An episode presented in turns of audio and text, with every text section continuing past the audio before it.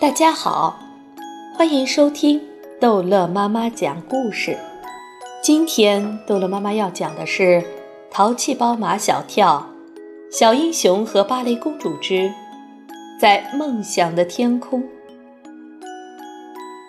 这天晚上，小英雄的单纯天真让所有的人在笑声中热泪盈眶，童心焕发。这天晚上。芭蕾公主和芭蕾王子的双人芭蕾舞，在梦想的天空，浪漫温馨、美妙优雅，让所有的人在感动中感受梦想的力量，在心中长出美丽的童话。如果说是救援队的武警战士从废墟里拯救了芭蕾公主的生命，那么是圆梦行动小组和电视台的美导用舞台。拯救了芭蕾公主的梦想。儿童节正在晚会的压轴节目，成了人们永远的记忆。蓝宝石一样的夜空，一束光投射在芭蕾公主的身上，她穿着芭蕾王子送给她的白纱裙，蓬起来，如雪白的白纱遮盖着轮椅。裙裾下面露出一只鲜艳的红舞鞋。在舒缓的舞曲中，芭蕾公主仰望星空，轻轻地抖动双臂，那是梦想长出的翅膀。音乐进入高潮，骤然间，星光灿烂，照亮了整个舞台。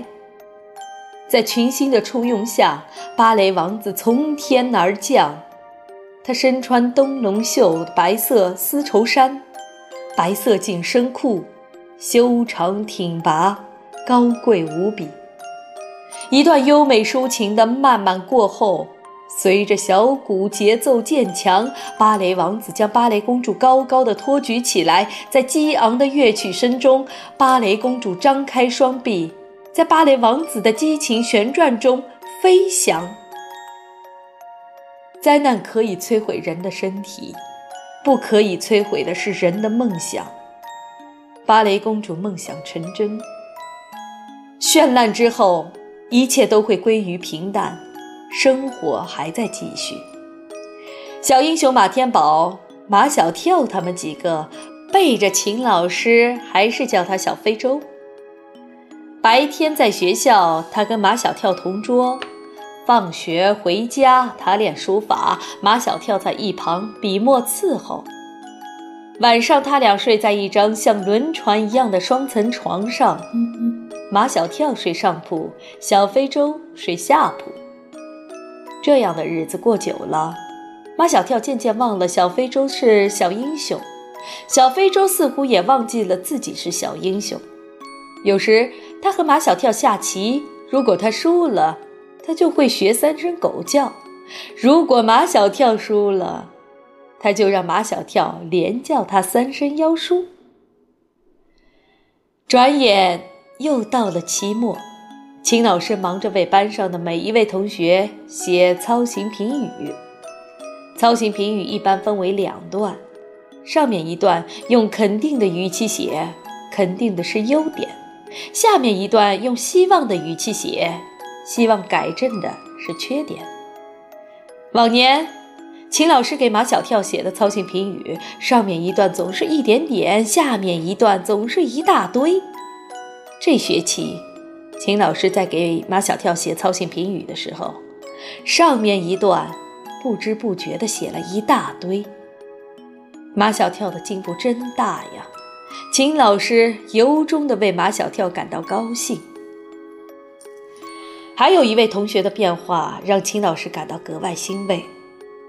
这位同学就是夏林果，在很多人的心目中，夏林果几乎就是一个完美的女孩。但秦老师总觉得夏林果总是以自我为中心，总是别人围着她转。但从她认识芭蕾公主的那一天起，夏林果的生活开始以芭蕾公主为中心了。她不仅是芭蕾公主的芭蕾舞蹈教练，还是帮助芭蕾公主走出忧郁阴影的心理医生。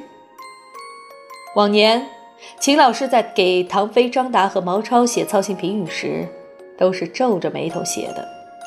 现在给他们写，脸上是笑眯眯的，这是发自内心的笑。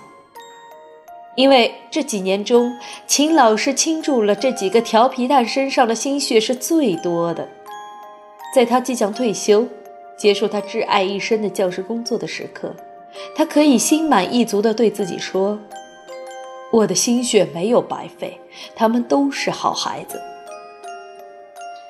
暑假说到就到，上一个暑假，马小跳他们几个是到张达的奶奶家过的。和巨人阿空一起摘桃子。这个暑假，本来早有约定，是一起到马小跳的奶奶家过。马小跳在他们跟前，把他奶奶家的猪呀、狗呀、猫呀吹得神乎其神。唐飞、毛超和张达一定要眼见为实。当然，马小跳给他们讲的最多的还是超级会玩，跟他们同龄的小非洲。他们早就想认识他了，因为地震，现在他们已经提前认识了。马小跳发现，暑假才过了一天，小非洲便有些心事重重，不像上学的时候那么爱说爱笑了。小非洲，你想家了吗？我想郑老师，还有那些已经不在的同学。小非洲把自己关在书房里。不停地写呀写呀，他不要马小跳在一旁笔墨伺候，因为他不是在练书法，是写给郑老师的心里话。马小跳将小非洲的心事告诉了马天笑先生，马天笑先生决定开车带小非洲和马小跳回望龙山。马小跳强烈要求道。把唐飞、张达和毛超也带上吧，我早就答应过他们，这个暑假要带他们去的。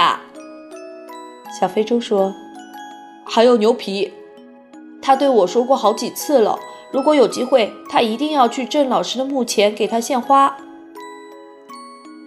第二天一早，天还没亮，马天笑先生开着他的越野车，带着几个孩子上路了。下了高速公路。便能看见望龙山的山影了。一路上，那些只有在电影里经过的特技处理的镜头，都出现在他们的视野里。大片坍塌的房屋，断裂的桥梁，整座青山从中劈开，露出狰狞的岩石来。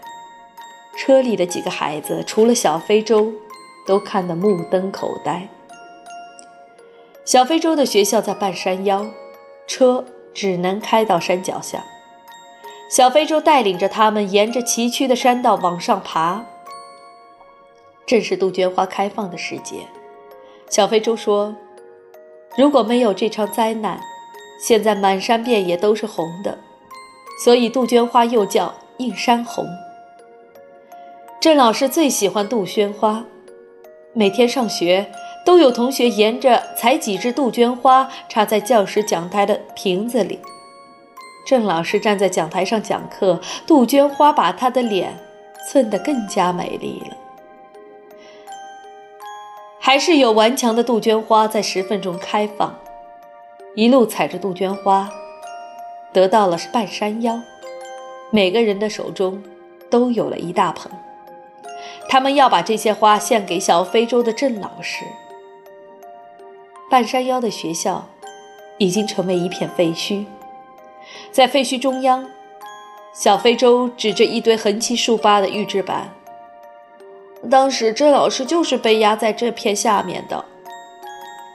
废墟的旁边立着几块墓碑，是为了纪念在这次大地震中为保护学生而牺牲的老师。他们在每一座墓碑前都献上了鲜红的杜鹃花。虽然没有见过这些老师，但在这几个孩子心中，能为学生献出生命的老师，就是最可敬、最可爱的人。最后来到郑老师的墓前，牛皮如愿以偿，亲手献上了郑老师最心爱的杜鹃花。他双手握在胸前，抬头望着天空，口中念念有词。郑老师，您在天堂还好吗？